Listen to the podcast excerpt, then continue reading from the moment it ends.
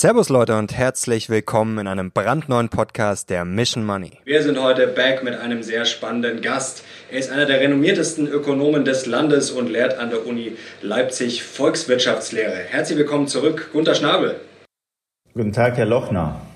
Herr Schnabel, Sie sind ja bekannt seit einigen Jahren, dass Sie das Geschehen, vor allem was die EZB da so getrieben hat, durchaus kritisch beleuchten. Jetzt habe ich eine sehr schöne Einstiegsfrage für Sie. Jetzt kam jüngst die Meldung raus, dass die EZB-Mitarbeiter ausgerechnet einen Inflationsausgleich gefordert haben.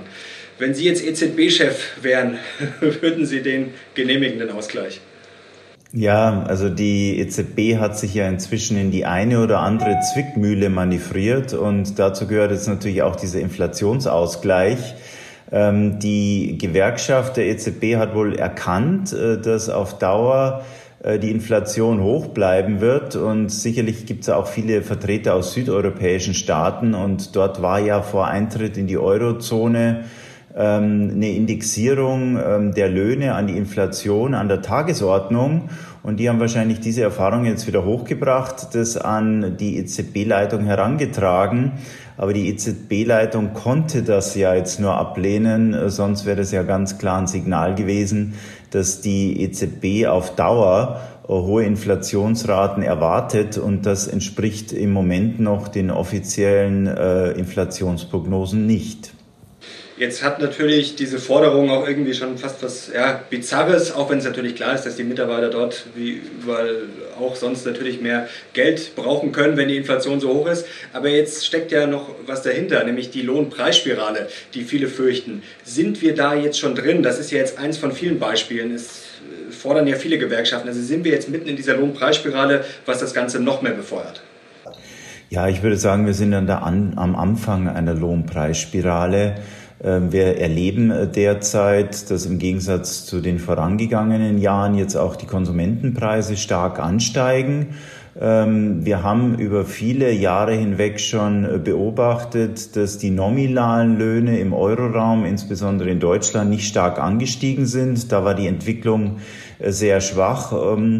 Oh, und das bedeutet jetzt, wenn die Inflationsraten plötzlich stark ansteigen, äh, dann sinken natürlich die realen Löhne, dann sinkt die Kaufkraft breiter Bevölkerungsschichten äh, und deswegen werden äh, breite Bevölkerungsschichten nicht umhin kommen, jetzt höhere Löhne zu fordern. Ich beobachte selber hier in Leipzig zum Beispiel alle Menschen, die bei einem Hort, bei den städtischen Einrichtungen, Erziehungseinrichtungen angestellt sind, die streiken jetzt und die steigen natürlich äh, zu Recht, weil die Löhne im Keller sind und die Lebenshaltungskosten stark ansteigen. Was sollen die denn machen? Und von daher werden die Lohnpreisspiralen kommen.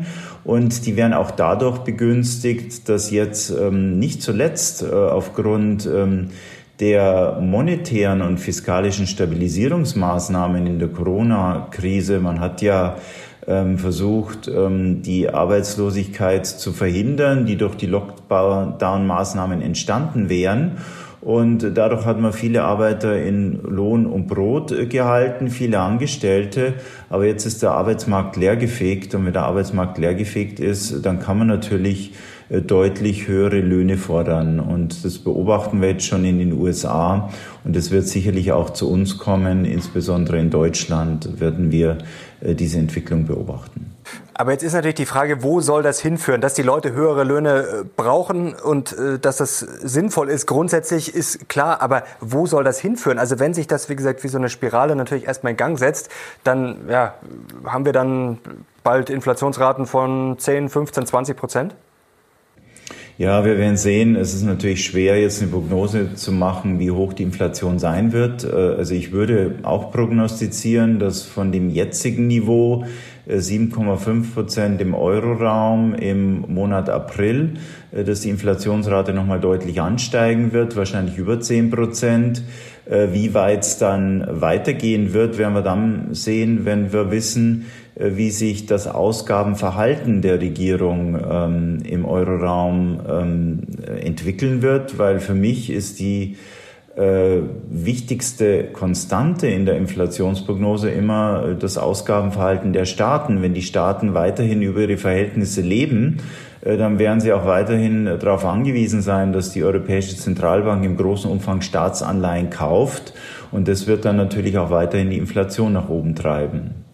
Sie als Volkswirt, würden Sie jetzt sagen, die höheren Löhne sind okay, auch wenn es die Inflation weiter befeuert? Oder würden Sie, wenn man jetzt nach dem Lehrbuch geht, eher auf die Bremse treten? Naja, also ich glaube, dass das Signal für eine ähm, Preisstabilisierung muss von der Zentralbank kommen. Also die Zentralbank hat jetzt erstmal äh, die Gewerkschaften mit hoher Inflation überrascht. Ähm, das senkt deutlich die Kaufkraft ab und deswegen ist es natürlich auch eine legitime Reaktion der Gewerkschaften oder der Arbeitnehmer, jetzt höhere Löhne zu fordern. Andererseits, wenn die Zentralbanken diese Lohnpreisspirale brechen wollen, äh, dann müssen sie ein ganz klares Signal zu einer geldpolitischen Straffung geben und dann müssen sie ganz klar die Zinsen anheben.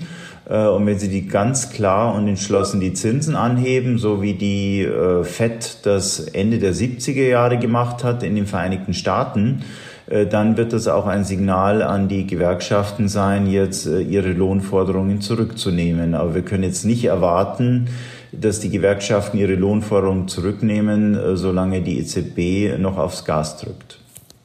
Jetzt haben Sie eigentlich eine Frage schon halb beantwortet. Die Zinsen müssen hoch, oder? Also Sie würden jetzt, wenn Sie in der Verantwortung wären, die Zinsen anheben. Jetzt ist die Frage vor allem, ja, wahrscheinlich, und dann vor allem, wie stark?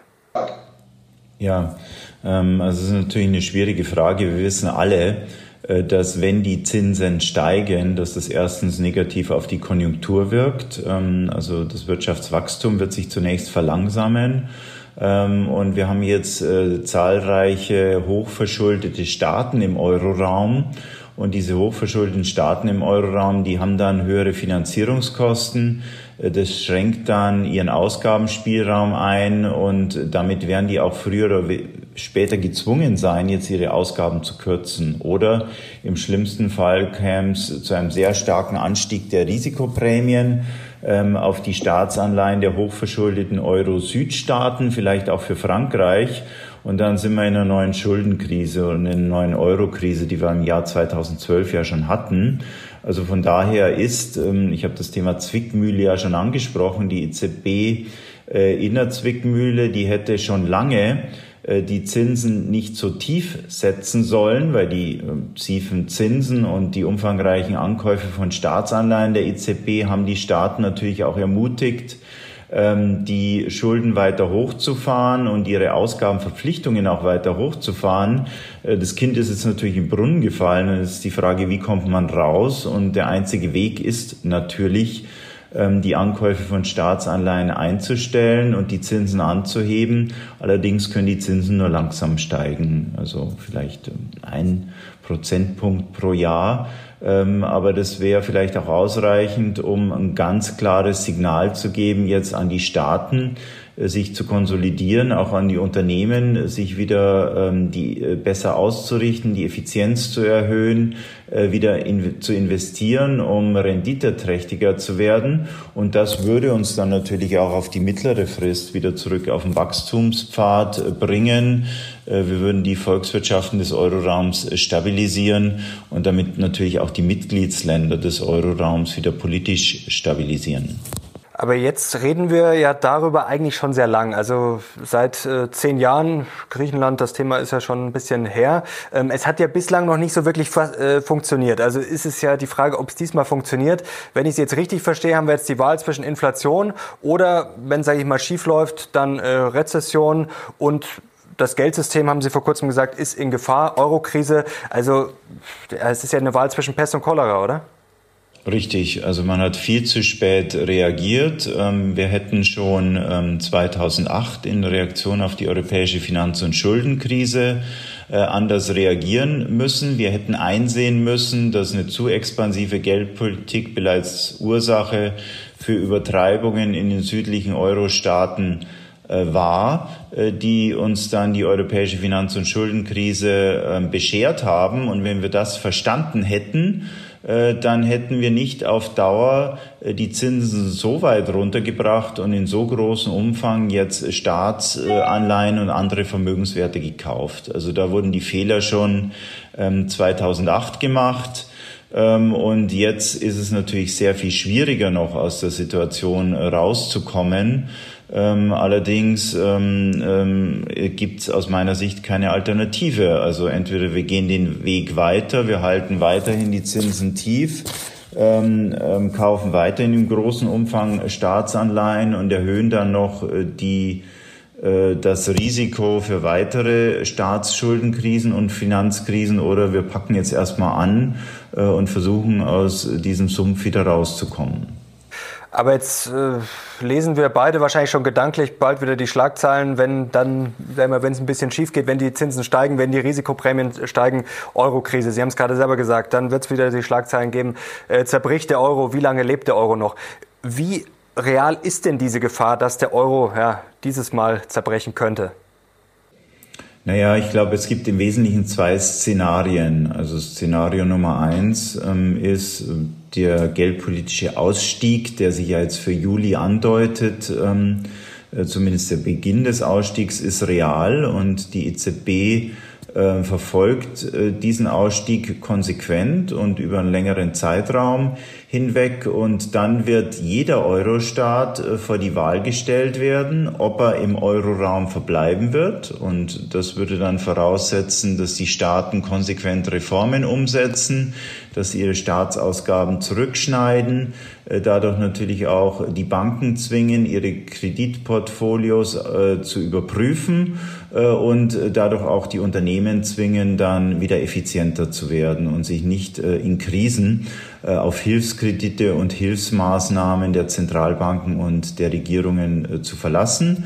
Ich denke, dass viele Länder im Euroraum auch äh, in der Lage wären, diese Reformen zu machen. Also es ist nicht zwingend dann die Konsequenz eines Zusammenbruchs des Eurogebiets, aber ich glaube, dass jedes Land für sich selbst entscheiden muss, äh, ob ähm, jetzt äh, der Verbleib in der Eurozone ja so wichtig für das Land ist, dass die Reformen gemacht werden oder dass man einfach sagt, man steigt aus, äh, man wertet die Währung dann gegenüber dem Rest Euro ab und das erleichtert es dann natürlich auch, ähm, die wirtschaftlichen Probleme äh, zu lösen. Szenario Nummer zwei ist natürlich, ähm, dass äh, eine mögliche neue Finanz- und Schuldenkrise im Euroraum dann dazu führt, dass zu neuen Rettungsaktionen kommt, äh, was bedeutet, dass die Europäische Zentralbank dann noch mehr Staatsanleihen kauft, noch mehr Unternehmensanleihen kauft, auch noch mehr Hilfskredite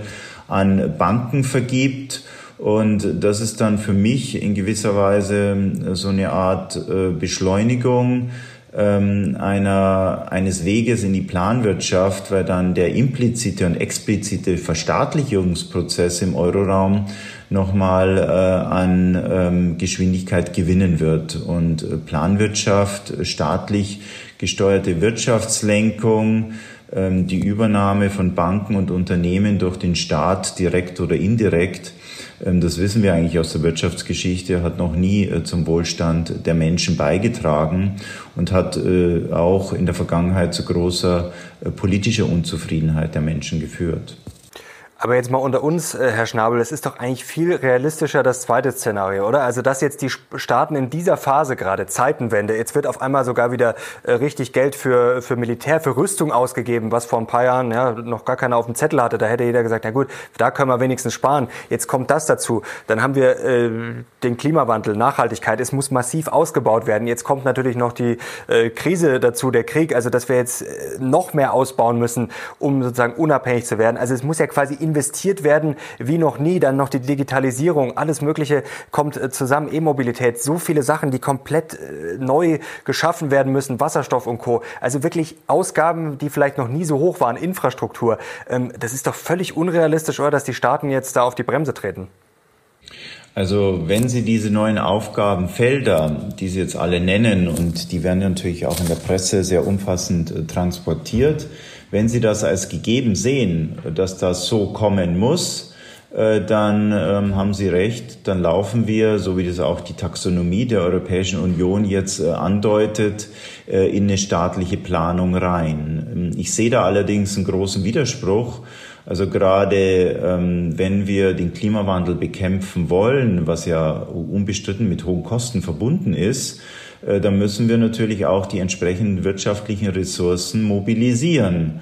Äh, und wenn die Herausforderung auch wirtschaftlich so groß ist, dann bin ich der Meinung, dass sie das nur äh, mit einer Marktwirtschaft mobilisieren können, aber nicht mit einer Planwirtschaft. Also da müssen wir einfach auch ehrlicher denken, äh, grundlegender denken. Wir können ja durchaus CO2-Ausstoß besteuern und auch entsprechend durch eine CO2-Steuer beispielsweise dann auch Ressourcen umlenken um negative externe Effekte, so wie wir das als Volkswirte nennen, zu internalisieren.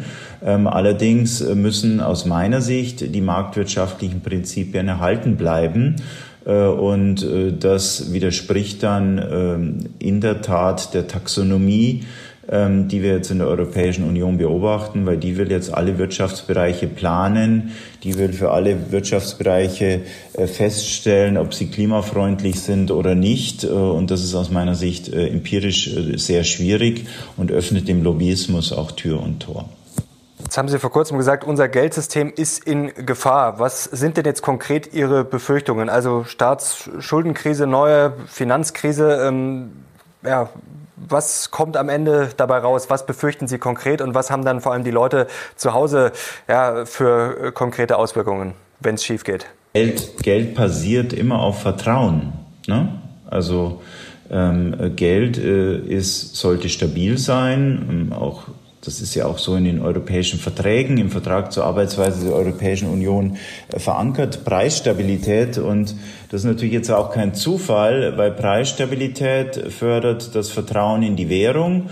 Äh, und solange die Menschen Vertrauen in die Währung haben, sind sie auch bereit, diese Währung zu halten. Und dann ist die Währung auch wieder stabil.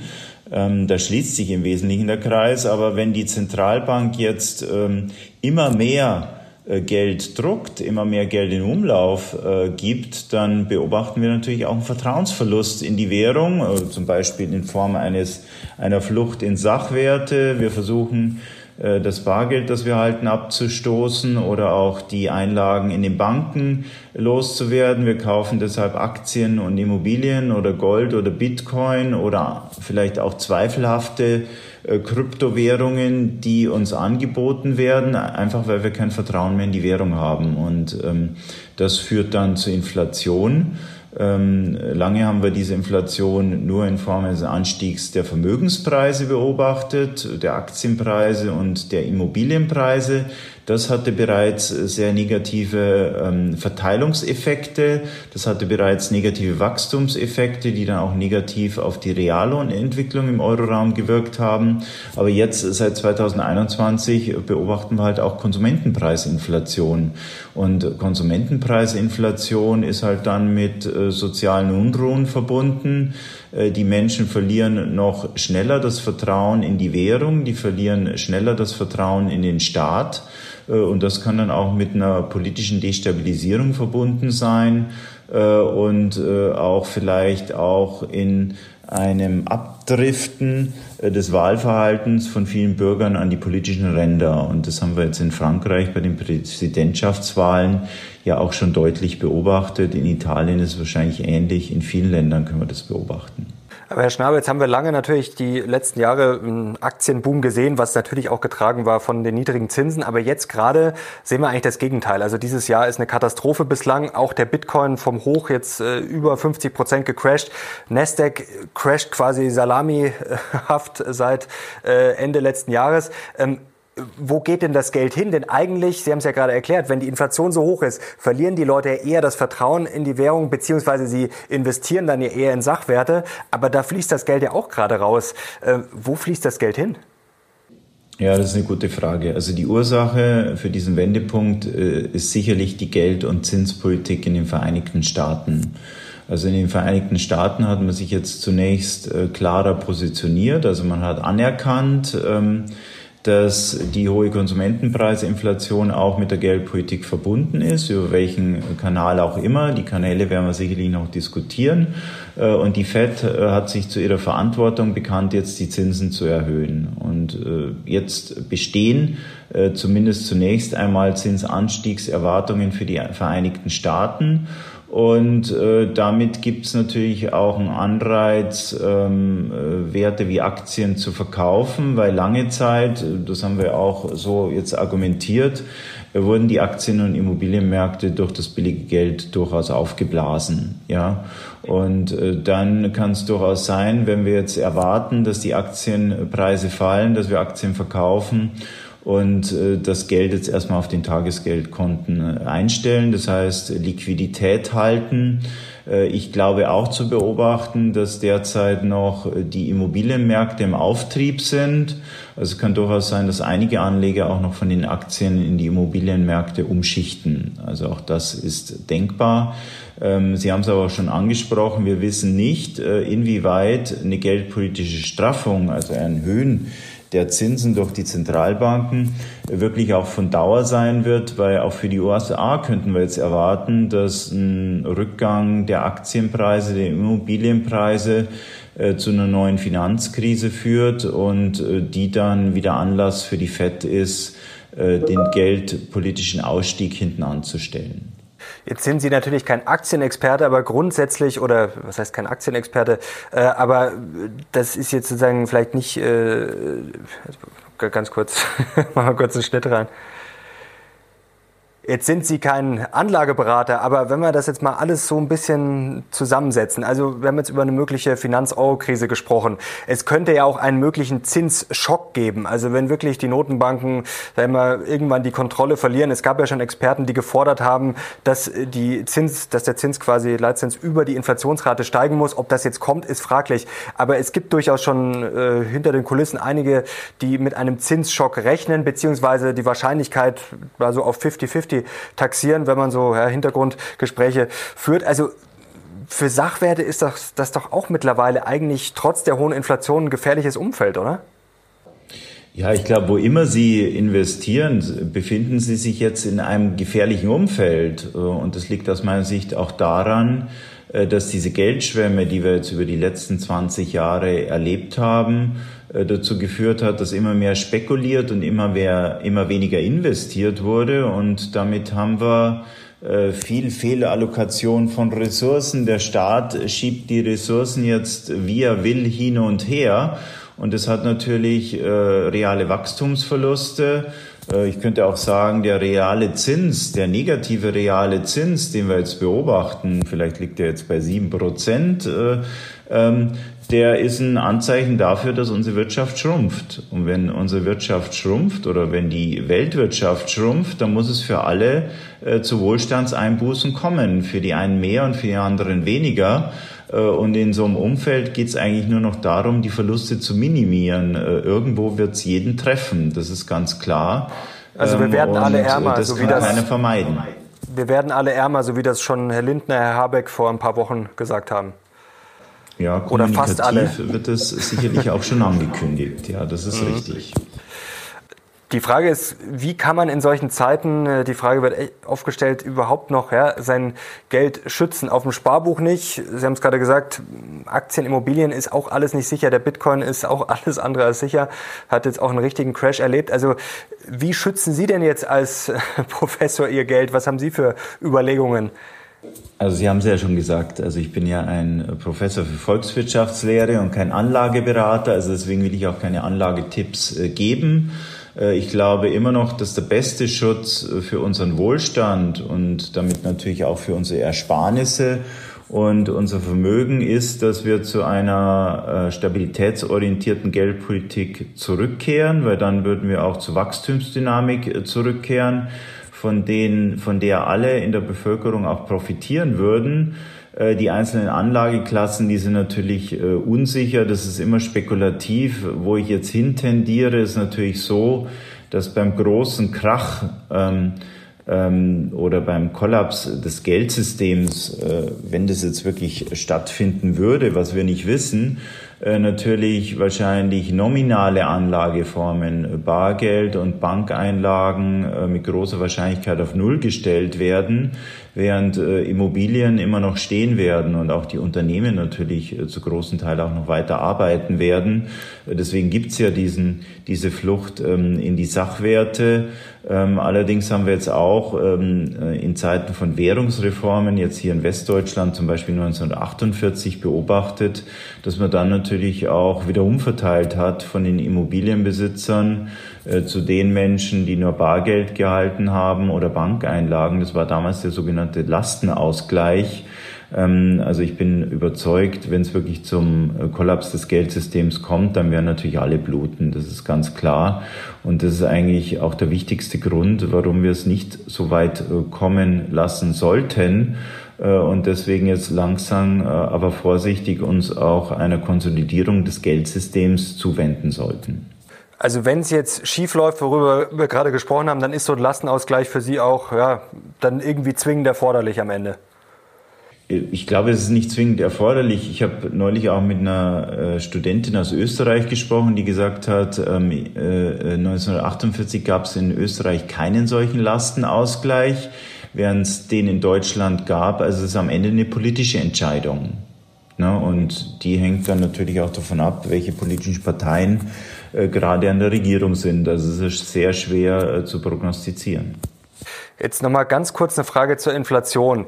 Jetzt ähm, ist ja die logische Erklärung, es wurde viel Geld gedruckt, klar, irgendwann muss es zur Inflation führen.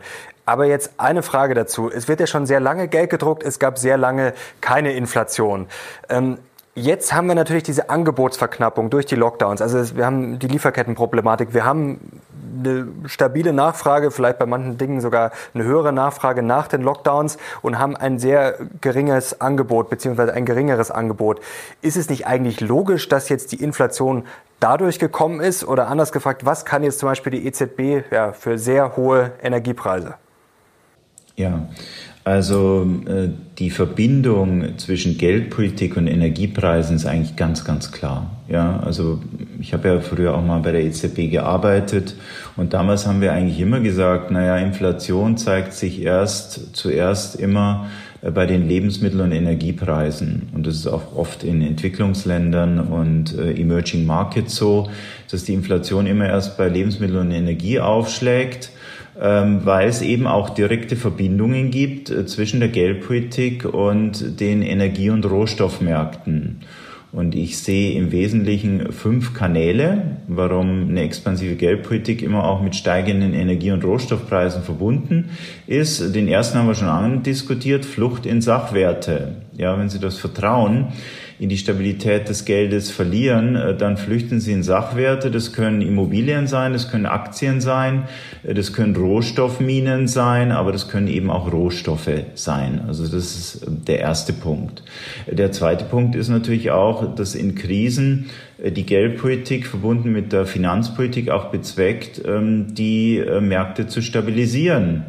Also wir wollen die Konjunktur stabilisieren und wenn wir die Konjunktur stabilisieren, dann äh, stabilisieren wir auch die Nachfrage nach Energie und Rohstoffen. Ja, also dann hält die Geldpolitik zusammen mit der Finanzpolitik auch die Nachfrage nach Energie und Rohstoffen hoch und ähm, das erhöht dann auch natürlich auch die Preise auf den Energie- und Rohstoffmärkten.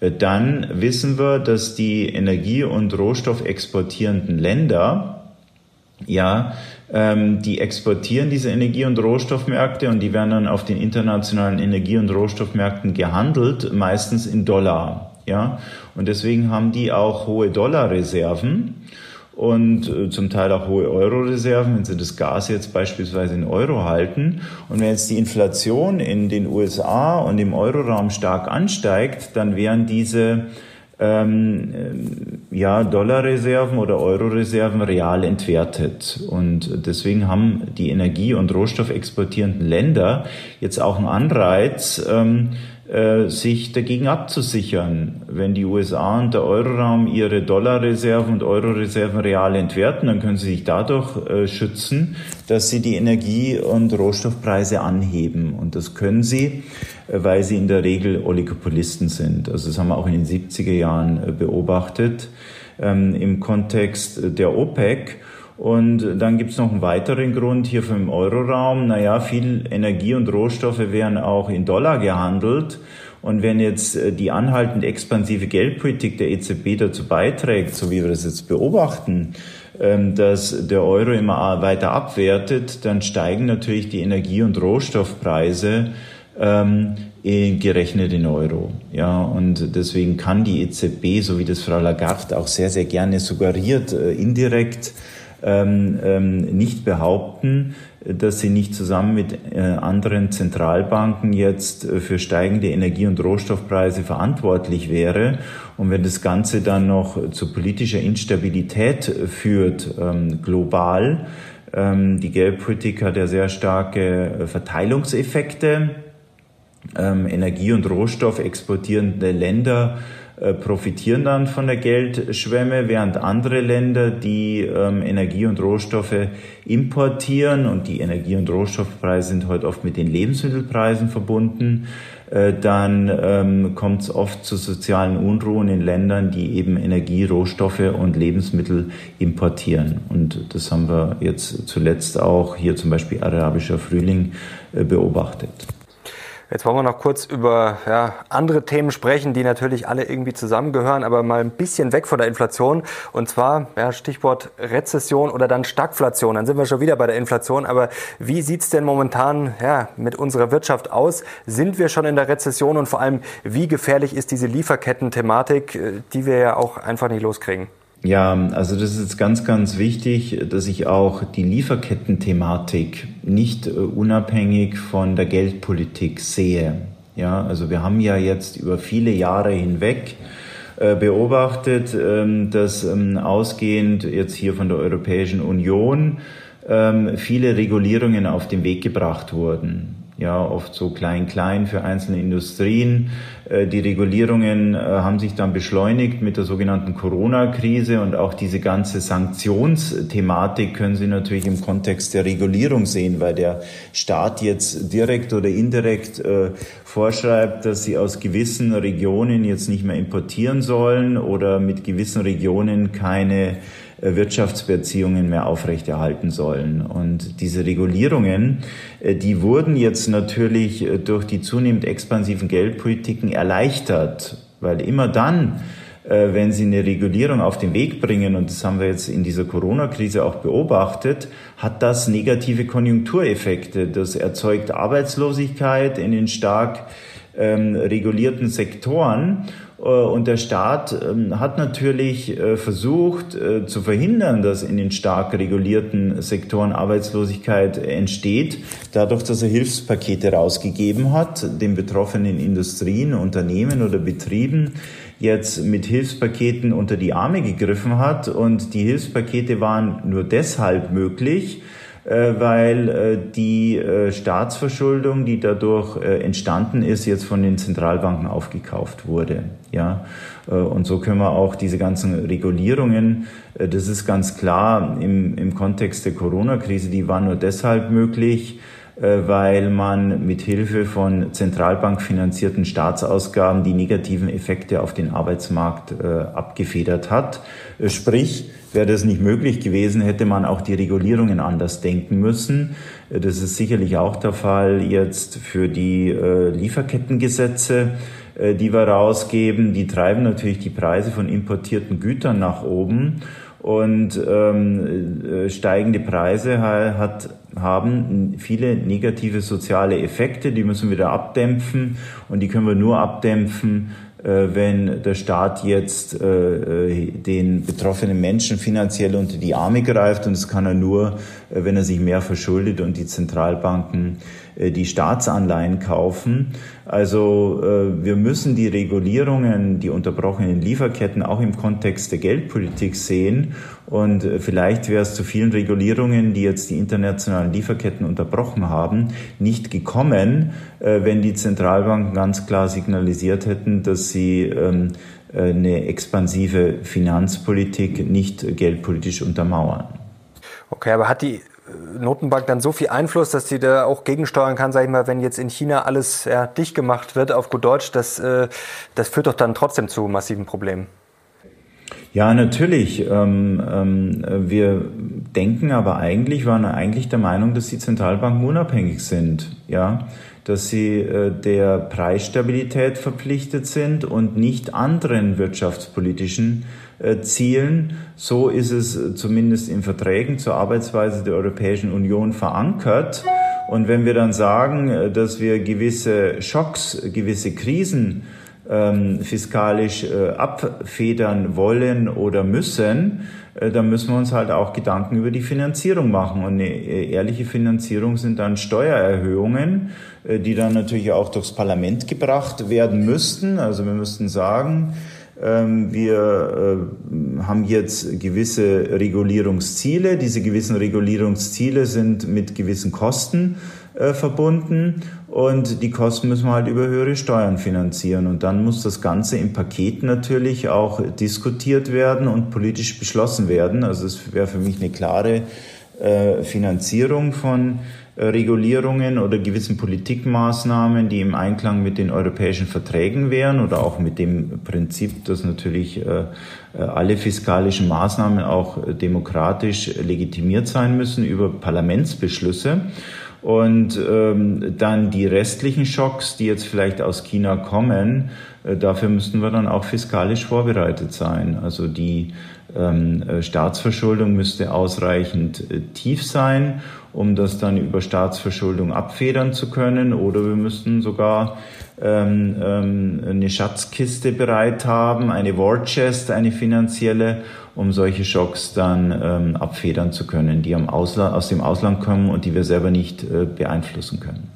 Jetzt ist ja ein Stichwort, was ständig noch rauf und runter gespielt wird, schon seit Jahren, seit Trump natürlich auch an der Macht war, die Handelskriege und jetzt natürlich nochmal durch den neuen eisernen Vorhang, Zeitenwende, was da alles äh, durch die Medien schwirrt, diskutiert wird.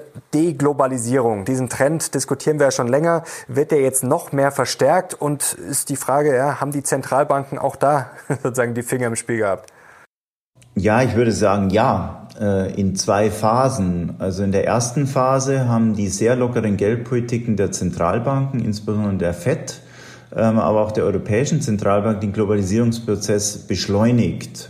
Ähm, also im Jahr 2000 die Dotcom-Blase geplatzt ist in den USA und in anderen Industrieländern, da haben ja die großen Zentralbanken die Zinsen sehr stark, sehr konsequent gesenkt und lange tief gehalten. Und das hat dazu geführt, dass sehr viel Kapital ähm, aus den Industrieländern nach China abgeflossen ist. Und in China wurden sehr, sehr große äh, Produktionskapazitäten aufgebaut äh, die dann äh, China auch mit Hilfe äh, des subventionierten Produktionsstocks, mit Hilfe niedriger Zinsen dann wieder die neu geschaffenen Produktionskapazitäten dann in den Industrieländern abgeladen hat. Also die Läden in den Industrieländern wurden dann mit äh, billigen äh, chinesischen Gütern überflutet. Und das hat auch dazu geführt, dass viele Menschen in den Industrieländern ihre Arbeit verloren haben oder aus ihren äh, eigentlichen ähm, Sektoren, wo sie gearbeitet haben, zum Beispiel die amerikanische Autoindustrie, dann abwandern mussten und in Sektoren arbeiten mussten, wo die Löhne nicht mehr so hoch waren. Und das äh, hat dann dazu geführt, dass die Einkommensungleichheit gestiegen ist. Ähm, und diese steigende Einkommensungleichheit hat jetzt dazu geführt, äh, dass Politiker verstanden haben, dass sie politisch erfolgreich sein können, wenn sie jetzt diese Verlierer des Überglobalisierungsprozesses politisch ansprechen. Also perfekt hat das ja Donald Trump gemacht mit seiner Devise America First und ein Teil der America First Strategie war dann auch die Chinesen zu attackieren, äh, China äh, zu beschuldigen äh, für diesen Wohlstandsverlust breiter Bevölkerungsschichten und jetzt Handelsbarrieren aufzubauen. Ja, und das ist dann ähm, der erste äh, Schritt im Deglobalisierungsprozesses, Zollaufbau durch die USA, insbesondere gegenüber China, aber auch gegenüber anderen Ländern in der Stahl- und Aluminiumindustrie auf das jetzt die Handelspartner dann auch äh, mit äh, Zollaufbau reagieren gegenüber den USA. Das ist auch die Zeit, die wachsende Ungleichheit durch die sehr expansive Geldpolitik, die dann äh, zur Globalisierungsskepsis führt. Handelsabkommen werden gekippt, TTIP oder auch TPP im pazifischen Raum. Ähm, und äh, dann kommt natürlich auch die Regulierung. Ja, also ich habe schon argumentiert, ähm, dass Regulierung begünstigt wird durch billiges Geld. Und dann kommen die Lieferkettengesetze. Also man sagt, und äh, man muss das macht Handel ja alles einschränken, äh, um ähm, äh, jetzt soziale Sicherheit zu garantieren. Es kommen die Lieferkettengesetze und Lieferkettengesetze sind im Wesentlichen auch ein Schritt in Richtung Deglobalisierung. Und äh, die, nächste Welle sind dann die Lockdown-Maßnahmen, die ja auch durch Geldpolitik begünstigt werden. Das haben wir diskutiert für die Industrieländer, aber jetzt auch ganz, ganz klar für China. Ähm, was jetzt auch den Globalisierungsprozess weiter unterbricht. Und die logische Konsequenz ist, wenn die Lieferketten nicht mehr gewährleistet sind, äh, dann muss ich jetzt äh, Produktion repatriieren. Und wenn Produktion repatriiert ist, heißt das auch die Globalisierung. Aber wir müssen uns auch bewusst sein, äh, dass die Globalisierung lange Zeit Wohlstand geschaffen hat. Ähm, und Deglobalisierung heißt auch Wohlstandsverluste und damit ein sinkendes Lohnniveau. Und höhere Preise, oder? Das facht ja die äh, Inflation ja. noch mehr an. Genau, die nominalen Löhne bleiben konstant, aber die Preise steigen und damit sinken die realen Löhne und das sind, ist dann gleich Wohlstandsverluste. Rezession ist jetzt das Thema. Also wenn man sich mal die Aktienmärkte anschaut, da sagen jetzt viele, da wird gerade die Monsterrezession äh, eingepreist sozusagen. Die Aktienmärkte bereiten sich darauf vor. Die sind ja oft weit voraus. Ist natürlich die Frage, ob sie richtig liegen oder ob da nicht viele andere Sachen wie die Zinsen natürlich eine Rolle spielen. Wie schätzen Sie denn jetzt die Wirtschaft ein? Oder besser gesagt die wirtschaftliche Entwicklung in diesem Jahr? Ja, also meine Prognose ist ganz klar auch auf Stagflation. Also wir haben hohe Inflation und äh, selbst wenn die geldpolitische Straffung kommt, wird sie nur langsam kommen äh, und nur langsam und auch nur mit einer Zeitverzögerung dann die Inflation eindämmen können. Also von daher ist die Inflation aus meiner Sicht gesetzt, äh, auch vielleicht über zehn Prozent äh, in den äh, offiziell gemessenen Inflationsraten. Äh, und äh, die Stagnation äh, ist aus meiner Sicht auch gesetzt, aus unterschiedlichen Gründen. Also man kann das jetzt natürlich berechtigterweise auch mit den Sanktionen gegen Russland im Kontext des Ukraine-Kriegs in Verbindung bringen. Aber eine Stagnation, Herr Schnabel, das wäre ja sogar noch positiv. Stagnation wäre ja quasi, wir bleiben einfach flach und fallen nicht komplett runter. Also ich würde auf jeden Fall denken, dass wir schrumpfen ja, also wenn ich die offiziellen ähm, Wachstumsprognosen sehe, manchmal sind es zwei Prozent, manchmal ist es nur ein Prozent. Äh, das kommt mir persönlich auch viel vor, muss ich sagen. Also bei allen wirtschaftspolitischen Maßnahmen, äh, so wie ich die beobachte und auch bei den Perspektiven über die Inflationsraten, würde ich denken, dass wir schrumpfen. Das ist ganz, ganz klar aus meiner Sicht. Ähm, auf jeden Fall sind die äh, wirtschaftlichen Perspektiven keine guten. Und äh, dann kommt natürlich auch hinzu meine langfristige Strukturprognose. Wenn wir über immer größere Staatsausgaben, die natürlich immer äh, über Krisen gerechtfertigt werden, und äh, zunehmende Finanzierung dieser Staatsausgaben über die Zentralbank ähm, natürlich äh, die Staatsquote immer weiter ausweiten, dann ist es eigentlich auch mit negativen Wachstumsraten aus meiner Sicht verbunden. Äh, das ist die logische Konsequenz. Also Marktwirtschaft, private Allokation von Ressourcen schafft Wachstum und Planwirtschaft schafft eben kein Wachstum oder führt in unserer Situation dazu, äh, dass wir schrumpfen. Und das ist dann natürlich auch die logische Konsequenz. Also man kann das negative Wachstum natürlich diesen Schocks äh, zuschreiben. Äh, die wir ähm, jetzt auch identifiziert haben. Man kann es aber auch der Tatsache zuschreiben, dass äh, über einen längeren Zeitraum jetzt hinweg, über die letzten 20 äh, Jahre, der Staat ähm, auf dem Rücken ähm, der zunehmend expansiven Geldpolitiken seinen Einfluss auf die Wirtschaftsprozesse natürlich immer weiter ausgeweitet hat. Ja, und wirtschaftliche Instabilität ist aus meiner Sicht auch immer mit wachsender politischer Instabilität verbunden. Und damit ist immer auch die Frage, ob die Schocks dann wirklich immer so exogen sind äh, oder ob sie auch ähm, endogen sind. Ein Schock könnte uns auch noch bevorstehen, und zwar Stichwort Gasembargo. Da wird jetzt auch schon seit Wochen, schon fast seit Monaten jetzt äh, drüber gestritten. Jetzt gab es ja viele Experten, auch bei den Wirtschaftsweisen, die gesagt haben, ach, das können wir schon machen, das kostet ein bisschen Bruttoinlandsprodukt, aber ich sage jetzt mal ganz flapsig, passt schon, sollten wir machen. Dann gibt es auch sehr, sehr viele Experten, die warnen, äh, natürlich vor allem aus der Industrie, aber natürlich auch Volkswirte. Ähm, auf welcher Seite stehen Sie denn? Also ähm, ich habe das auch beobachtet, die Diskussion, ähm, dass ein völliger Gasimportstopp äh, zu geringen Wachstumsverlusten führen würde. Ähm, ich habe jetzt in diese Modelle, die diesen Berechnungen zugrunde liegen, nicht ganz genau reingeschaut, aber ich weiß, dass äh, makroökonomische Modellbildung immer seine Grenzen hat und äh, viele Zusammenhänge, äh, insbesondere auch den Finanzsektor, äh, in der Regel nicht berücksichtigt. Also von daher bin ich auch auf der Seite, die sagt, ähm, es gibt viele unbeabsichtigte Nebeneffekte, die von makroökonomischen Modellen nicht erfasst werden können. Darauf weist ja auch immer die Industrie hin. Und deswegen wären die Wachstums ähm, äh, die wir bei einem völligen Gasembargo hätten, natürlich äh, sehr groß. Also ich bin tendenziell auf der Seite, ähm, weil ich äh, immer wieder beobachtet habe, dass die Prognosen, die auf makroökonomischen Modellen basieren, nicht alle Aspekte erfassen können. Insbesondere auch nicht die Aspekte, die wir dann auf den Finanzmärkten haben, wenn dann das eine oder andere ähm, äh, Unternehmen dann vielleicht auch gerettet werden muss, weil es kollabiert. Das hat auch wieder Rückkopplungseffekte auf die Finanzmärkte und Turbulenzen auf den Finanzmärkten haben dann wieder Rückkopplungseffekte auf die äh, Industrie oder auf die Wirtschaft an sich. Also ich glaube, äh, so wie eigentlich auch der Bundeskanzler gesagt hat, äh, dass die ähm, Wachstumseffekte sehr, sehr stark wären. Und äh, am Ende, äh, die Wirtschaft wird sich dann ja auch neu sortieren, die Rohstoffmärkte würden sich auch neu sortieren und am Ende wäre es wahrscheinlich so, dass das Gas, was wir nicht kaufen, dann in Asien und ähm, äh, zum Beispiel in China und Indien aufgekauft wird, vielleicht auch in anderen Entwicklungsländern und äh, die haben dann eine geringere Nachfrage bei anderen Ölproduzenten, zum Beispiel im Nahen Osten, und da kaufen wir dann wieder ein.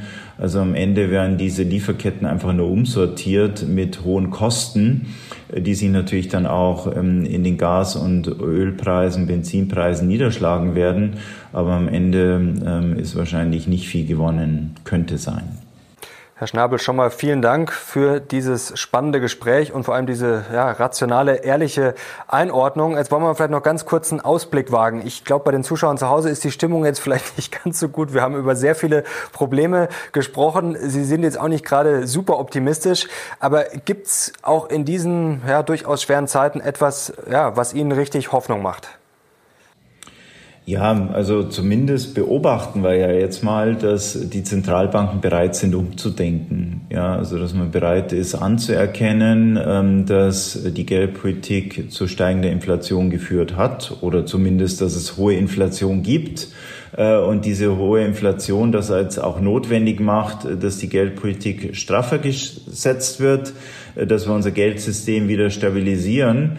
Ähm, und ich hoffe, dass das jetzt auch äh, unter den Politikern äh, vielleicht zu der Einsicht führt, dass der Staat nicht alles lösen kann. Ja, dass die äh, zunehmend Interventionen des Staates in den Wirtschaftsprozess, die wir in den letzten 20 Jahren jetzt ähm, erlebt haben, ähm, zwar vielleicht gut intendiert waren, aber auch viele unintendierte negative Nebeneffekte hatten und dass wir, wenn wir auf Dauer den Wohlstand sichern wollen, jetzt erstmal marktwirtschaftliche Prozesse auch intakt lassen wollen. Und das ist auch eine Voraussetzung äh, dafür, unsere äh, politischen Systeme äh, zu stabilisieren, äh, was eng mit damit verbunden ist, dass wir uns auch unsere Wirtschaften wieder stabilisieren. Und ich hoffe, dass sich diese jetzt, Einsicht jetzt durchsetzt. Und wenn sich diese Einsicht durchgesetzt hat, dann werden wir sicherlich auch einen Weg finden, jetzt äh, uns aus dieser Sackgasse in die wir uns reinmanövriert haben, uns auch wieder heraus zu manövrieren. Und darauf wollen wir hoffen. Und ähm, das setzt natürlich auch dafür, dafür voraus, dass wir die äh, Probleme offen diskutieren und auch offen über die Lösungsmöglichkeiten diskutieren. Und dazu sollte aus meiner Sicht jeder auch beitragen. Genau, das wäre schon ein schönes Schlusswort. Vielleicht nochmal für die Lösungsmöglichkeiten nochmal ganz kompakt, wenn Sie jetzt heute sozusagen am Ruder wären. Also die Zinsen müssen hoch, die Inflation wird über 10 Prozent steigen. Wir müssen den Gürtel enger schnallen. Äh, was wäre vielleicht noch was, was konkret, wo Sie sagen, ja, marktwirtschaftliche Instrumente, was könnte man vielleicht noch machen, um das Ganze ein bisschen wieder in die richtige Bahn zu lenken? Also die Stoßrichtung ist klar, wir müssen langsam und vorsichtig mit den Zinsen hoch. Äh, das würde dazu führen, dass die Staaten die Gürtel enger schnallen müssten. Die müssen ihre Ausgaben durchforsten, was sinnvoll ist und was nicht sinnvoll ist. Äh, sie müssten den einen oder anderen Ausgabenplan, den sie derzeit haben, äh, zurückstellen oder darüber nachdenken, wie sie diese Ziele auch effizienter erreichen können. Ähm, dann würden die Unternehmen gezwungen sein, effizienter zu wirtschaften. Die Wirtschaftsstruktur würde sich auch wieder verändern, weg von Unternehmen mit geringer Effizienz hin zu Unternehmen mit höherer Effizienz. Die Banken müssten dazu beitragen, indem sie ihr Kreditportfolio durchforsten und sich die Frage stellen, welche renditeträchtigen Unternehmen äh, finanziert werden können und welche wenig äh, renditeträchtigen Unternehmen vielleicht nicht mehr finanziert werden sollten. Und äh, für uns Bürger würde das auch bedeuten, dass wir anpacken, ja, also weniger drüber nachdenken, dass wir weniger äh, arbeiten oder auch weiterhin äh, einen großzügigen Sozialstaat in Anspruch nehmen äh, wollen, äh, sondern wir müssen darüber nachdenken, wie wir durch unsere eigene Arbeit dann auch äh, dazu beitragen, äh, können. Und das würde mittelfristig dazu führen, dass unser Wohlstand gesichert würde. Äh, und das würde uns allen dann natürlich auch wieder bessere Perspektiven geben. Also um aus der Krise rein, rauszukommen, müssen wir ähm, auch anpacken. Aber wir hätten dann auch eine positive Perspektive, dass es über die mittlere Frist dann auch wieder besser wird. Herr Schnabel, herzlichen Dank. Ja, sehr gerne.